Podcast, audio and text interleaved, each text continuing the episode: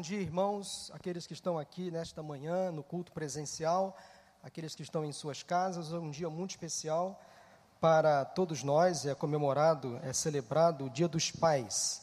E eu quero chamar a sua atenção hoje para uma palavra, mais obviamente direcionada aos pais, mas também direcionada aos filhos, porque todos nós somos filhos, não é verdade? De um pai vivo ou que já partiu para o Senhor, mas enfim, todos nós somos filhos. E nós temos aqui alguns pais, alguns homens que receberam de Deus este privilégio e tantos outros que estão agora pela internet assistindo a nossa celebração. Preste atenção no que Deus colocou no meu coração hoje para compartilhar com vocês, vocês que estão aqui no culto presencial, aqueles que estão em suas casas. Deus deu ao pai e à mãe papéis muito importantes na criação dos filhos. E esses papéis ou responsabilidades, eles não são conflitantes, nem concorrentes. Tanto o pai quanto a mãe, eles são parceiros na missão de educar. Eles não são rivais, eles são parceiros. Eles formam uma equipe, eles vestem a mesma camisa mesmo que sejam pais separados, divorciados. Enquanto a mãe tem a responsabilidade de ser a portadora da vida, o pai tem a responsabilidade de ser o doador da vida. Enquanto a mãe tem a responsabilidade de nutrir, de proteger, de envolver os seus filhos, o pai tem uma outra missão não menos importante, que é de ser aquele que vai desenvolver a vida dos filhos, de lançar os filhos para o mundo, de direcionar os seus filhos. Enquanto a mãe acolhe, o pai impulsiona. E só reafirmando, destacando que esses papéis não são conflitantes, são papéis igualmente importantes. Os nossos filhos, eles são herança do Senhor, conforme diz a palavra. Uma recompensa muito preciosa que o Senhor nos dá. E dependendo da maneira como fomos educados pelos nossos pais, seremos nós os grandes influenciadores dos nossos filhos e, de uma certa forma, responsáveis pela forma como eles serão educados e como eles vão tratar os seus filhos no futuro. Via de regra, via de regra, filhos que têm ou tiveram bons pais serão bons pais. Via de regra, é claro que há exceções. Mesmo filhos sendo criados debaixo de uma boa educação, ao longo da vida, eles vão realizar as suas próprias escolhas e vão tomar, às vezes, algumas decisões equivocadas, erradas. Mesmo os filhos fazendo as suas próprias escolhas, há marcas que permanecerão, há impressões que os pais deixam na vida dos filhos que ficarão para sempre. Há ensinamentos que o tempo não apagará. Ao longo da vida e na medida em que os filhos vão crescendo, eles vão fazendo as suas próprias escolhas, principalmente quando chegam à juventude, à fase adulta. Chega um momento então que os pais não têm mais tanta influência na vida dos filhos, não tem mais tanta gerência, tanto controle. E é necessário também destacar que o rompimento do cordão umbilical entre pais e filhos devem acontecer no tempo certo, da maneira certa. Às vezes eu me deparo com pais, tanto pai como mãe, que às vezes tratam seus filhos adultos como se eles fossem crianças. Parece que o cordão não foi rompido. Como vejo também alguns pais, pai e mãe, que tratam os filhos ainda crianças como se eles fossem adultos, pais imaturos, na missão de educar. Mas às vezes acontece, meus irmãos e amigos, dos pais realizarem tudo certinho, conforme diz o manual, se é que existe um manual humano para criar filhos. Mas às vezes, mesmo os pais tentando fazer tudo certinho, algumas coisas desandam, dão errado. Então, eu quero lançar algumas perguntas para vocês refletirem nesta manhã. Por quê? Por quê? Há filhos que recebem um bom legado, mas quando crescem, se desviam, tomam decisões completamente contrárias àquelas que aprenderam de seus pais. Nós não podemos desconsiderar que há pais que se omitem, que se ausentam na educação dos filhos e que deixam apenas exemplos silenciosos, não interagem com seus filhos. Porque nem sempre os filhos seguem os bons exemplos deixados pelos pais. O que você faria se seu filho ou sua filha tomasse uma decisão completamente contrária ao seu pensamento, ao seu comportamento, ao seu planejamento? O que você faria se seu filho ou sua filha lhe desapontasse e fosse para uma direção completamente contrária àquela que você propôs, àquela que você idealizou? O que você faria se seu filho ou sua filha tomasse uma decisão ou fizesse uma escolha que contrariasse os seus valores, sua crença, sua fé? Você deserdaria? Colocaria para fora de casa? Você tiraria do nome dele o seu sobrenome? Claro que não, de forma alguma. Simplesmente você deveria continuar sendo pai ou mãe, mesmo não concordando com a atitude errada, e você deveria continuar amando, cuidando do seu filho, mesmo não concordando com as decisões erradas dele ou dela. Hoje em dia, esse papel de educar está sendo um pouco combatido pela sociedade moderna. A responsabilidade de educar os filhos não é do governo, não é da escola, não é da igreja, muito menos dos youtubers. A responsabilidade de educar os filhos é dos pais. É dos pais. Na figura do pai e da mãe responsáveis diretos pela educação, pela criação dos seus filhos. Hoje em dia, algumas ideologias querem tirar dos pais essa responsabilidade. É uma tentativa sórdida, maligna, engenhada, criada no inferno, para desacreditar, desautorizar, destruir a família. E eu tenho visto parte desta nossa geração de crianças e adolescentes sendo desencaminhada, pervertida, por conta desses valores sórdidos que estão sendo lançados contra os nossos filhos, contra as nossas crianças e adolescentes, e tirando dos pais a responsabilidade de ser o porta-voz da autoridade, o porta-voz da disciplina, como também o porta-voz do amor, do carinho, do afeto.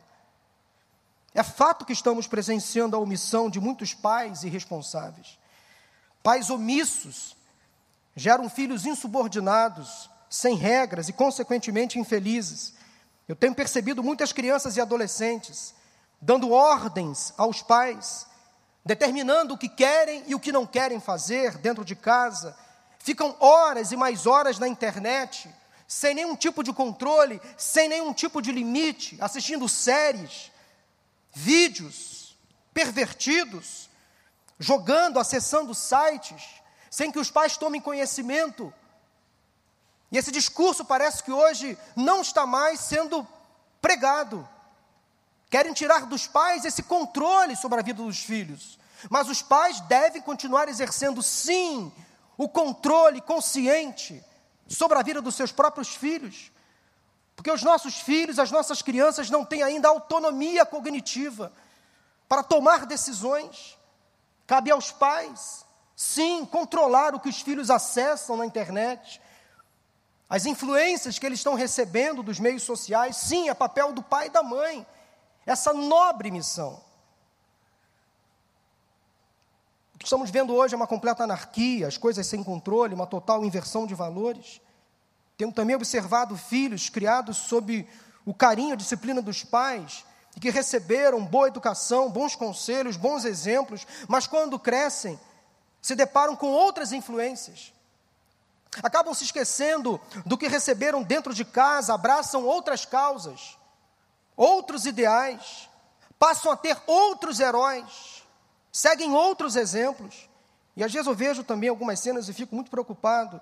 Me pergunto como essa criança, como esse adolescente, já nessa idade, trata os pais dessa forma, gritando, dando ordens, determinando perderam completamente o respeito, submissão à autoridade. Daí eu fico pensando, se esta, se esta criança ou se este adolescente trata o pai desta forma, trata a mãe desta maneira, consequentemente, esta criança ou este adolescente, ela não vai respeitar o professor na sala de aula, vai dar na cara do professor, vai bater na professora, não vai respeitar o policial militar na rua, não vai respeitar também o patrão no trabalho. E seguindo essa linha de desrespeito, de insubmissão, insubordinação, essa criança, esse adolescente, quando crescer, também não vai respeitar a figura de Deus, que é a nossa máxima figura de autoridade, a mais importante e necessária. Então, ao longo da vida, ela vai desrespeitando aquelas autoridades que estão ao seu redor, no âmbito mais horizontal da palavra, mas quando crescer, ela vai desrespeitar a figura do Criador, e aí é um caminho, às vezes, sem volta. Alguns exemplos na Bíblia de filhos que não seguiram os bons exemplos deixados por seus pais e, portanto, sofreram e levaram seus pais ao sofrimento. Sansão foi juiz em Israel, antes criado em uma família temente a Deus, consagrado, dedicado ao Senhor desde o nascimento para servir a Deus. Quando chegou a fase da adolescência para a juventude, Sansão esqueceu o que tinha aprendido dos seus pais, se relacionou com mulheres erradas, começou a fazer alianças com povos errados Outras crenças, outros costumes foi se pervertendo, foi se perdendo.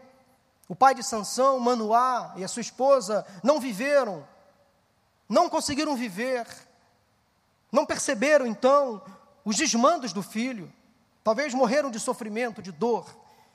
Os filhos do sacerdote Eli, Ofne e Finéias, tinham tudo para seguir o ministério do pai, eles serviam a Deus, auxiliando o pai no, no templo, eram os auxiliares do pai, que era um sacerdote importante naquela época. Mas eles profanaram o culto, foram corruptos, devassos, diz na palavra. Envergonharam o pai, se perderam, morreram precocemente. Davi também foi um rei que acumulou erros e acertos, derrotas e vitórias, fracassos e sucessos, como o pai deixou muito a desejar. Infelizmente, influenciou alguns dos seus muitos filhos, como naquele triste e vergonhoso episódio de estupro, estupro e assassinato envolvendo os filhos Tamar, Aminon e Absalão. Tudo isso fruto de uma irresponsabilidade de Davi, não soube disciplinar os seus filhos.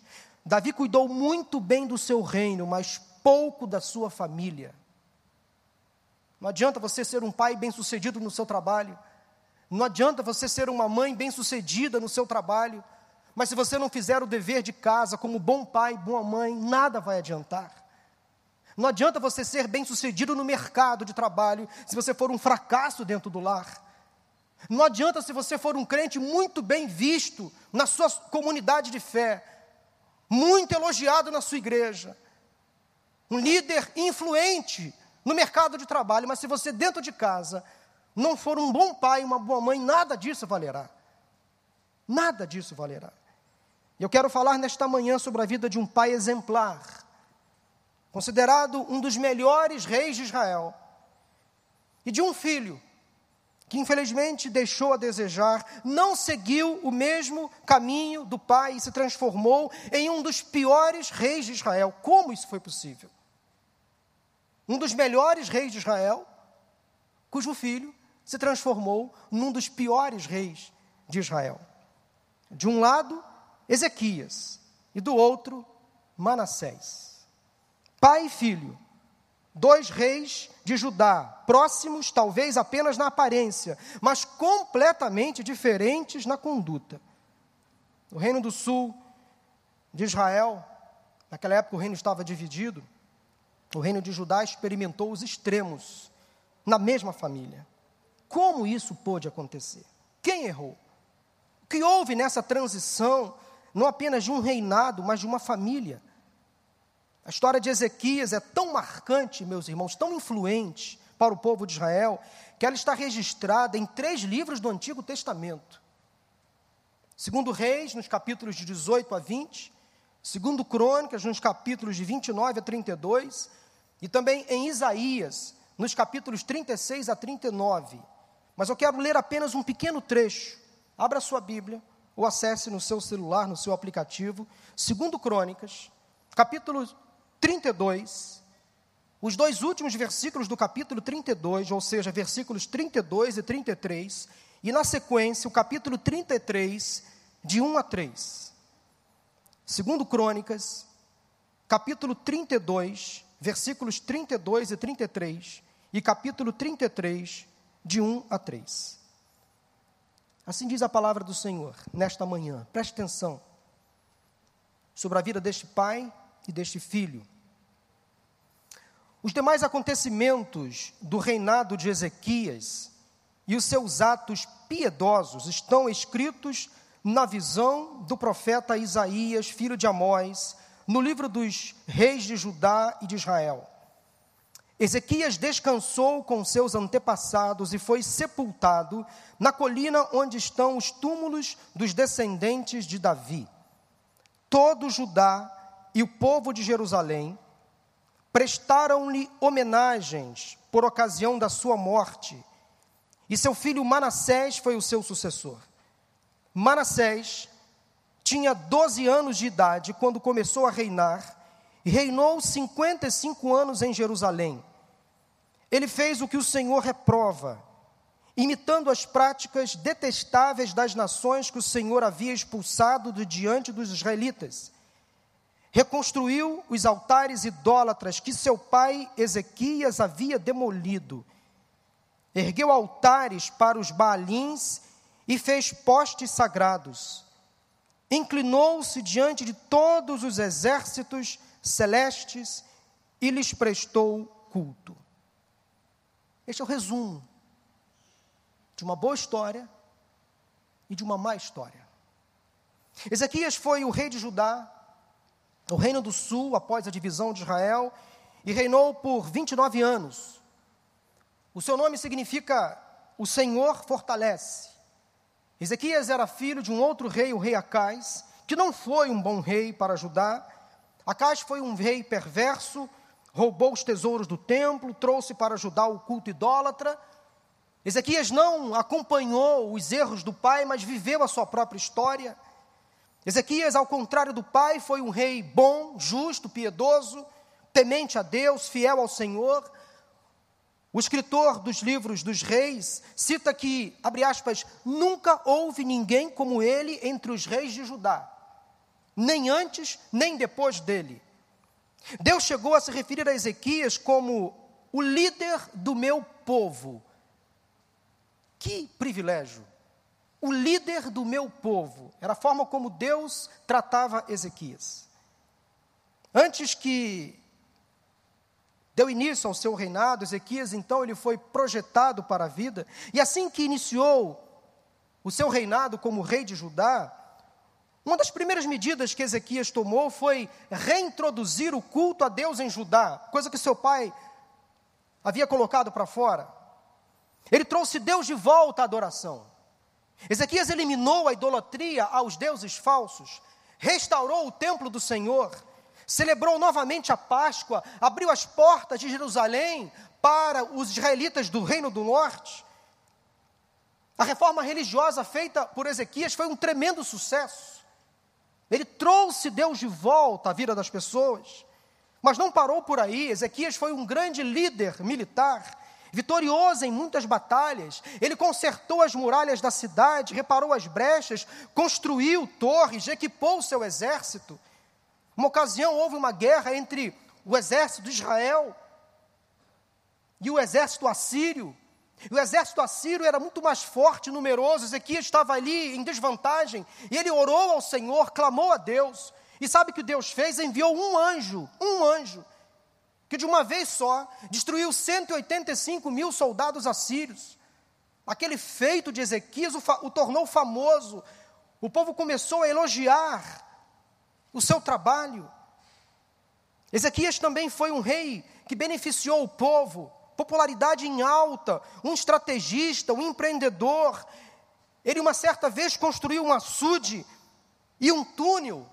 Preste atenção, naquela época, ele canalizou água para o interior da cidade de Jerusalém. Isso fez dele um rei popular. Ezequias foi elogiado pelo povo, aceito pelo povo, e tudo aquilo que ele fazia agradava ao Senhor. Mas um certo dia Ezequias adoeceu gravemente, ele teve uma doença, uma úlcera, um problema muito sério, e ele quase morreu.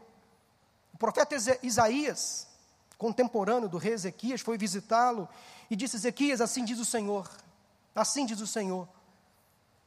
Você está grave, você está enfermo e você vai morrer.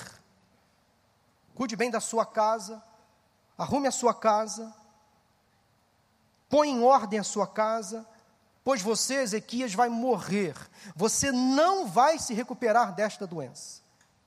Esta foi a sentença de morte que o rei Ezequias recebeu do profeta Isaías. Mas quando ouviu essas palavras, Ezequias foi para o joelho e virou, virou o rosto para a parede, começou a clamar, começou a chorar, começou a pedir ao Senhor por um milagre. Ele chorou amargamente, diz a palavra.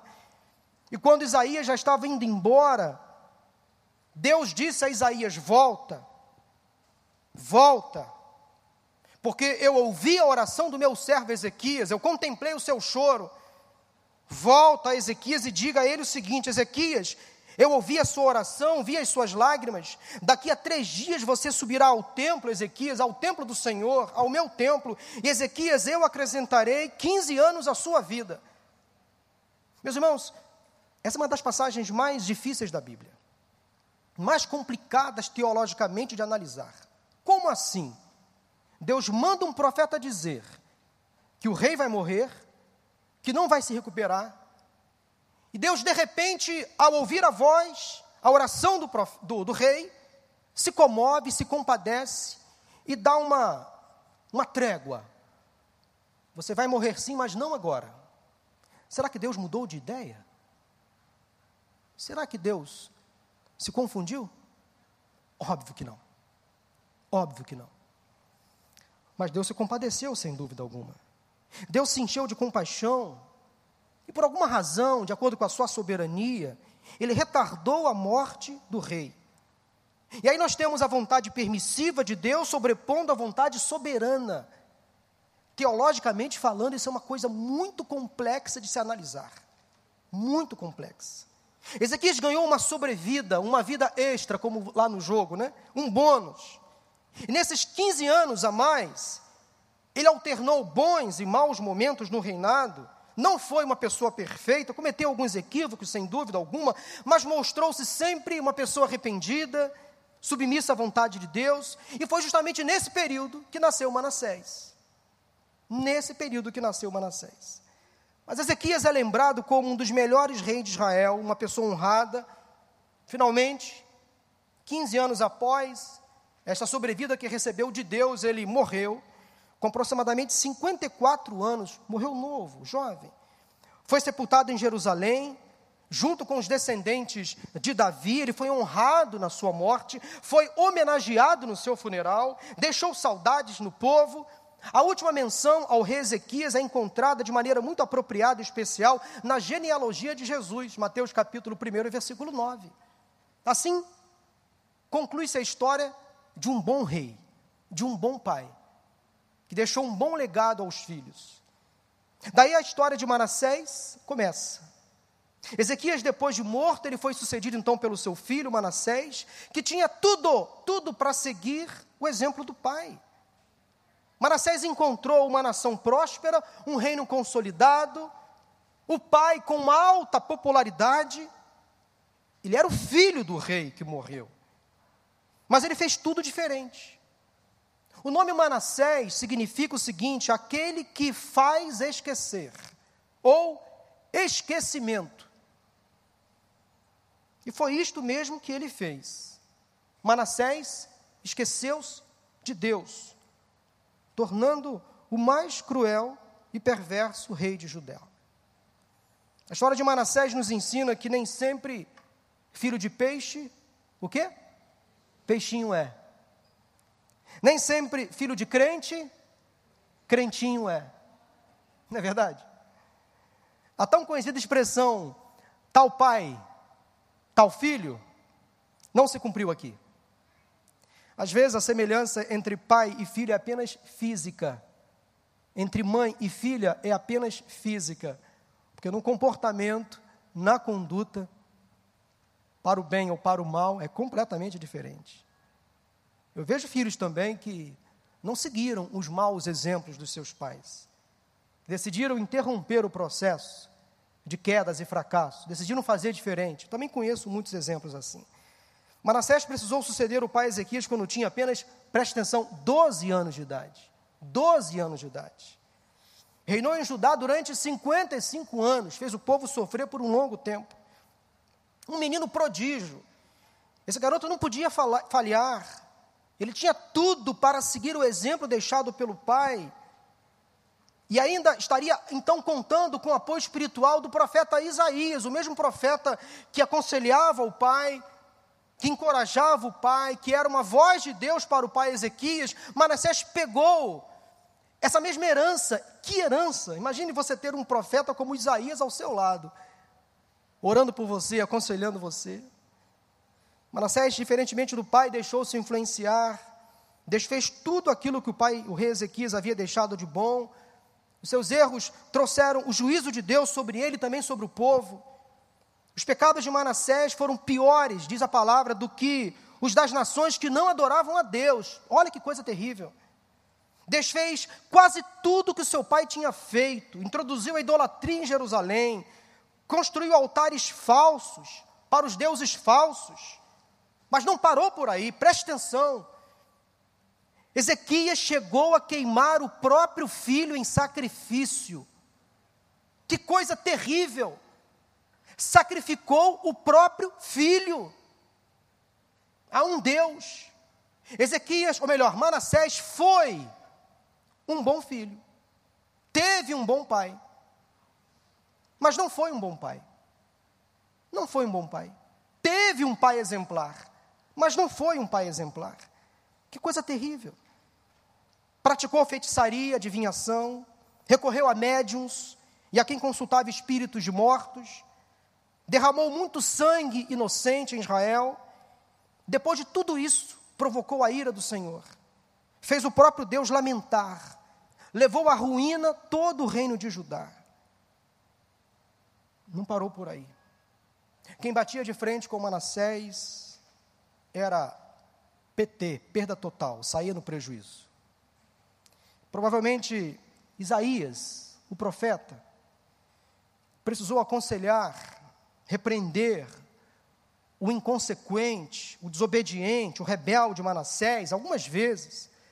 Mas Manassés não deu ouvidos a Isaías. Sabe o que aconteceu? Provavelmente, alguns estudiosos acreditam que foi ele, Manassés, quem mandou matar o profeta Isaías. A menção que está lá em Hebreus, no capítulo, 3, no capítulo 11, no versículo 37, que fala de alguns homens, heróis da fé, que morreram de forma trágica. Não fala especificamente no nome Isaías, mas acredita-se pelos estudos, pela tradição histórica, que a referência citada naquele texto de homens que foram cerrados ao meio, aquela referência era de Isaías, o profeta. Acredita-se então que Manassés mandou matar o profeta Isaías cerrado ao meio. Para quem sacrificou o próprio filho, queimado, mandar cerrar um profeta ao meio não era algo muito difícil, convenhamos. Só para você ter uma noção em quem Manassés se transformou. Lembra do pai? Do legado? Lembra da história do rei Ezequias? Ele fez completamente o contrário. Dos dez mandamentos que recebeu de Deus através do seu pai, Manassés quebrou pelo menos três. O primeiro, não terás outros deuses além de mim, ele construiu uma centena de deuses. O segundo mandamento, não farás para ti imagens de escultura, ele construiu dezenas de imagens pelo reino de Judá. E o sexto mandamento, não matarás. Ele matou o próprio filho, matou o profeta Isaías e centenas de outras pessoas. Agora vamos às consequências para a gente terminar. O resultado de tantos erros. Segundo Crônicas, no capítulo 33, versículos 10 e 11, diz que Manassés, consciente e voluntariamente, desobedeceu ao Senhor. Ele sabia, tinha consciência, apesar de ter assumido o reinado com apenas 12 anos, mas ele tinha consciência dos feitos do pai. Com certeza, antes de morrer, Isaías aconselhou muito esse rapaz. Muito. Com certeza, a mãe de Manassés, de Manassés Efzibá, aconselhou muito o seu filho. Filho, não faça isso. Seu pai deixou isso, isso, isso para você fazer. Faça dessa forma, mas Manassés conscientemente decidiu se rebelar contra as ordens do pai, contra as ordens da mãe, contra os ensinos do profeta Isaías, fez tudo o contrário. Desobedeceu a Deus. Deus enviou os assírios para capturá-lo. Ele foi levado, preste atenção, a consequência do pecado chega a cavalo, chega rápido demais. Ele foi levado preso pelo exército assírio, com uma, um, um guincho, um gancho, um gancho, um gancho, preso no nariz. Essa foi a condenação na prisão de Manassés. Prenderam um, um gancho aqui, ó, no nariz dele, ele foi levado, preso, empurrado. Ele foi humilhado, mas na sua humilhação ele encontrou Deus.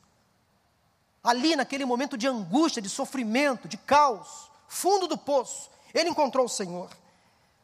Buscou o favor de Deus, se humilhou, se arrependeu. Manassés lembrou do Deus dos seus pais, do Deus do seu pai, do Deus de Isaías. Quando Manassés orou, diz a palavra, o Senhor o ouviu, atendeu ao seu pedido e levou ele de volta a Jerusalém, ao seu reino. Manassés então se arrependeu, Deus o perdoou, Deus o restaurou em tempo. Manassés jogou fora os deuses que ele mesmo havia colocado no templo. Depois ele restaurou o altar e o povo voltou a adorar o Senhor. Depois que morreu, infelizmente, o seu filho Amon, que o sucedeu, repetiu os erros do pai. Mas diz o texto que, ao contrário de Manassés, Amon não se humilhou diante do Senhor. É a Bíblia clara dizendo que Manassés se humilhou, se arrependeu, pediu perdão. A história de Manassés termina melhor do que poderia. Partir daquele momento em que ele se arrepende dos seus pecados, busca o Senhor, as coisas começam a mudar. O nome de Manassés não foi esquecido. Ele até hoje é lembrado, apesar de tudo de errado que fez. O seu nome encontra-se também na genealogia de Jesus, junto do seu pai. Mateus capítulo 1, versículo 10. Ou seja, sempre vale a pena se arrepender. Não importa, meu irmão, minha irmã, tão longe você foi, tão distante você está da vontade do Senhor, sempre dá tempo de voltar. Sempre dá tempo de se arrepender. Esse é um engano que Satanás coloca na mente de muitas pessoas que estão envolvidas em pecados, em coisas erradas. Satanás acusa e fala assim: não vale a pena você voltar, não vale a pena você se arrepender, Deus não vai te aceitar de volta. Você já fez estragos demais, nada do que você fez pode ser reparado, isso é mentira satânica. Não importa quão longe você foi, sempre dá tempo de voltar. O Pai, o nosso Deus, sempre recebe você de braços abertos, como fez com o filho pródigo, distante, numa terra longe, mas lá no fundo do poço, comendo as comidas que os porcos comiam, ele caiu em si, se arrependeu e disse: Voltarei para a casa do meu pai. Voltarei para a casa do meu pai.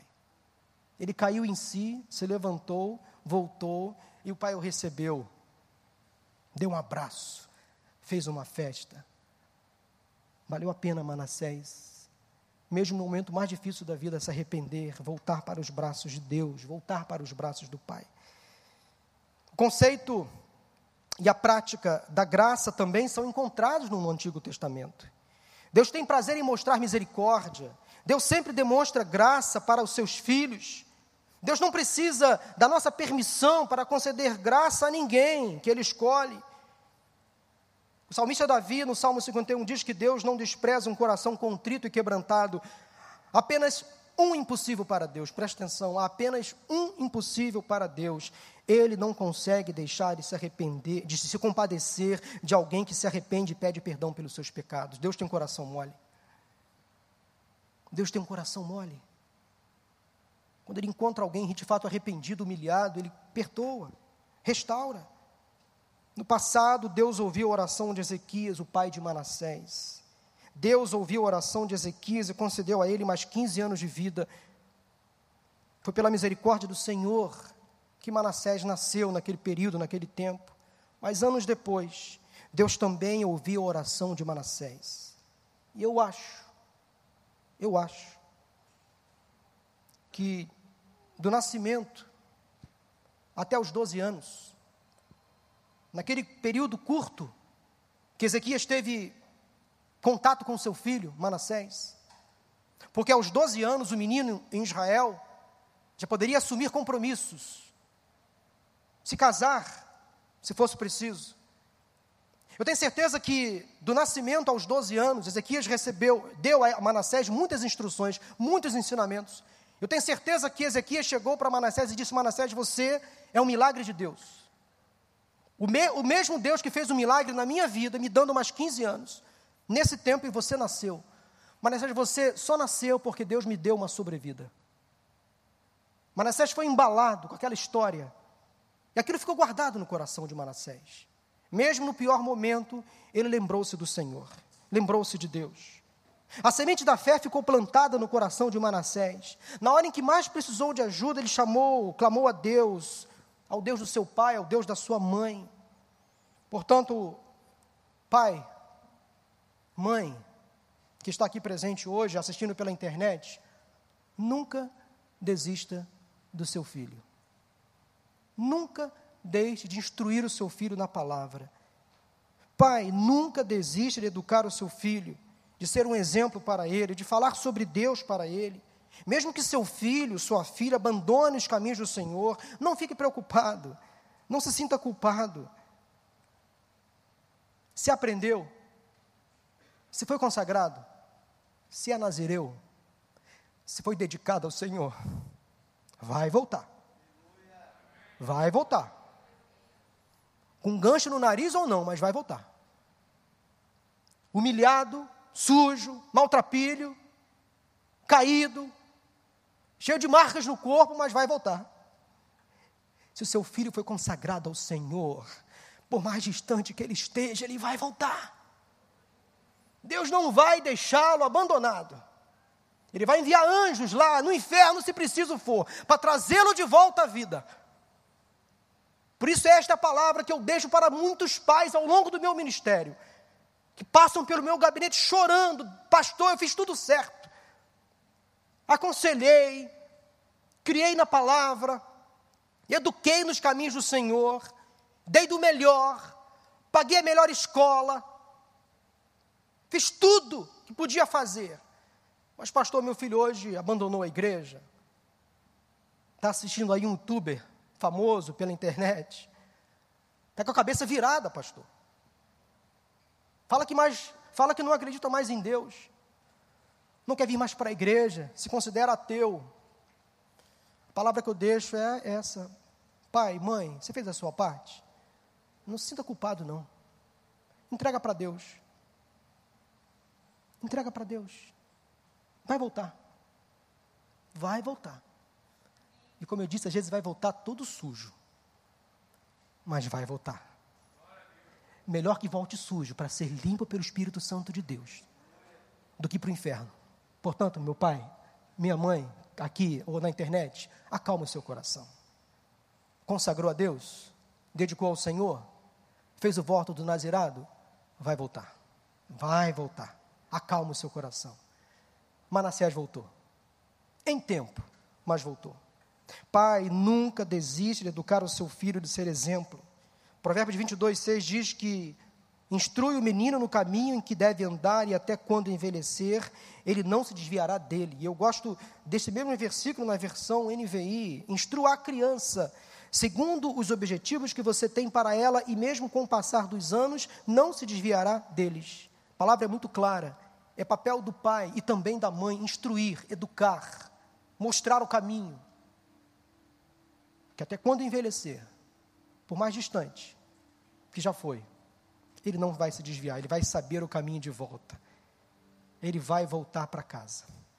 Vai voltar para os braços do Senhor.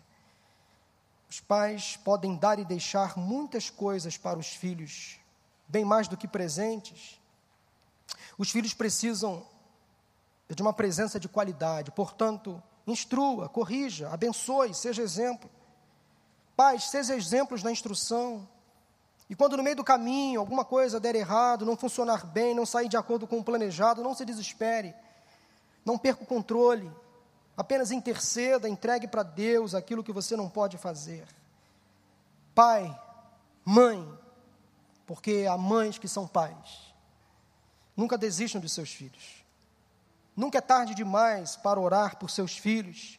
Nenhuma oração é desnecessária, nenhuma oração é desperdiçada. Nunca é tarde demais para abraçar e beijar. Nunca é tarde demais para elogiar. Nunca é tarde demais para disciplinar. Nunca é tarde demais para amar. Eu fiz um compromisso com Deus quando os meus filhos nasceram, de ser um bom pai. Perfeito? Nunca mas pelo menos um bom pai. E fiz um compromisso com Deus de, até quando eles crescerem, envelhecerem, enquanto Deus me permitir ter vida, de continuar amando os meus filhos, abraçando e beijando os meus filhos. Esse é um compromisso que eu fiz com Deus. Todos nós já cometemos os nossos erros, nossos excessos. Todos nós somos pecadores, carecemos muito da graça de Deus. Pais também erram, pais também caem, pais também tropeçam, pais também cometem equívocos. Mas o mesmo Deus da graça, que dá graça aos filhos, quando se distanciam da vontade de Deus, é o mesmo Deus que dá graça aos pais, quando estes também cometem erros e equívocos no meio da caminhada, e eles podem retroceder e voltar e tentar fazer tudo certo se há um pai nesta manhã aqui conosco pela internet, se há uma mãe também aqui conosco nesta manhã, que de repente se conscientiza de que não está fazendo como deveria, esqueceu-se do manual, este sim é o manual. Pai, mãe, dá tempo de voltar, dá tempo de voltar à palavra, não desista dos seus filhos, você também não foi longe demais, dá tempo de voltar. Para terminar, um apelo aos filhos. Filhos, que tipo de decisão vocês precisam hoje rever em relação aos seus pais? Talvez vocês precisam rever alguns comportamentos e atitudes, alguns pensamentos, algumas ideologias que vocês sabem, sim, vocês sabem que Deus não se agrada. É preciso retornar.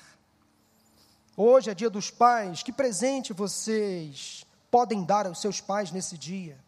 Melhor do que presentes, o que vocês podem deixar para os seus pais hoje? Finalmente, um apelo aos pais: pais, que tipo de legado vocês estão deixando para os seus filhos? Será que seus filhos estão se espelhando em vocês e observando o comportamento de vocês? O que vocês podem deixar melhor do que dar para os seus filhos hoje? De pai para filho de filho para pai. Eu espero que a profecia de Malaquias 4, versículo 6 se cumpra na vida de vocês, nesta manhã. Ele, o Senhor, fará com que os corações dos pais se voltem para seus filhos e os corações dos filhos para seus pais. Que para tanto Deus nos abençoe. Amém. Vamos orar. Feche seus olhos. Pai mãe, filhos. Essa mensagem alcançou a todos nesta manhã. Pais, o homem, mães, a mulher e os filhos, homens e mulheres, meninos e meninas, amados de Deus. É tempo de restauração nas famílias, é tempo de união nas famílias, é tempo de perdão, é tempo de retorno à palavra, é tempo de reconciliação, é tempo de recomeço. Eu quero orar nesta manhã pelos pais que estão aqui, homens e mulheres. Eu quero orar pelos filhos, para que haja paz, a paz de Cristo nesses lares. Se algum filho aqui precisa pedir perdão ao seu pai ou à sua mãe, faça isso hoje em nome de Jesus. Se algum pai precisa pedir perdão ao seu filho, faça isso hoje em nome de Jesus. Não retarde esse momento. Se há algum filho rebelde, inconsequente, que está desagradando o coração de, dos pais e principalmente de Deus, eu clamo ao Senhor que haja agora arrependimento. Que nenhuma influência satânica, maligna, continue afetando você, menino e menina. Há uma potestade maligna do inferno contra as nossas crianças, contra os nossos filhos, destruindo as famílias. Nós, como igreja, não vamos nos calar. Pode chegar um momento em que nós, pastores, também seremos censurados. Pode chegar esse momento em que vão tentar calar a voz dos pastores, dos líderes religiosos nesta nação, padres, por exemplo, pregam a favor da palavra, a favor da família, contra o inferno, podem nos calar. Mas enquanto não nos calam, vamos continuar pregando a palavra. Mesmo que cale a nossa voz, a palavra não será deixada de pregar, haja o que houver, custe o que custar, porque a palavra do Senhor permanece. Eu quero orar por quebrantamento nesta manhã, por reconciliação entre as famílias, entre pais e filhos, entre filhos e pais. Deus, em nome de Jesus, agora, é com o Senhor. Aquilo que o Senhor falou, o meu coração, eu preguei, eu falei, exatamente como o Senhor me direcionou, dependendo da tua inspiração, do teu Espírito Santo. Obrigado a Deus pela inspiração que veio do Senhor ao meu coração, primeiramente me ensinando a ser um bom pai, um melhor pai. Mas agora, Deus, que o teu Espírito Santo convença as pessoas nesse momento aqueles filhos que estão aqui, que se arrependam dos seus erros e pecados, mesmo distantes, que eles voltem aos braços dos seus pais, mas principalmente aos braços do Pai, com P maiúsculo, do nosso Deus. Ó oh Deus, que esta manhã seja a manhã da reconciliação, do recomeço, da restauração, da volta, da harmonia nas casas, nos lares Repreenda toda ação maligna, diabólica sobre a mente dos nossos filhos, em nome de Jesus. Eles são herança do Senhor, uma recompensa preciosa que o Senhor nos deu. Ó oh, Deus, tire toda a inquietação também da mente dos pais, que sofrem às vezes porque estão vendo os filhos também em sofrimento. Ó oh, Deus, tantos pais adoecendo, porque estão percebendo o sofrimento dos filhos, o distanciamento deles da tua presença. Portanto, alivia a mente, o coração da vida desses pais, que eles acalme o coração no Senhor, descansem em ti, porque os filhos vão voltar, sim, vão voltar, mas que voltem logo. Amenizador o sofrimento na vida desses pais e permita que eles sejam também bons pais que se arrependam dos seus erros, dos seus pecados. Se há pais que estão cometendo excessos na educação, violência verbal ou mesmo física, repreenda isso em nome de Jesus. Que haja paz nas famílias, Senhor. E nós te agradecemos, ó Deus, pelo dia de hoje, pelo dia dos pais. Que seja um dia alegre em cada casa, em cada lar, em cada família. Pois nós assim oramos, agradecidos em nome de Jesus. Amém, amém e amém.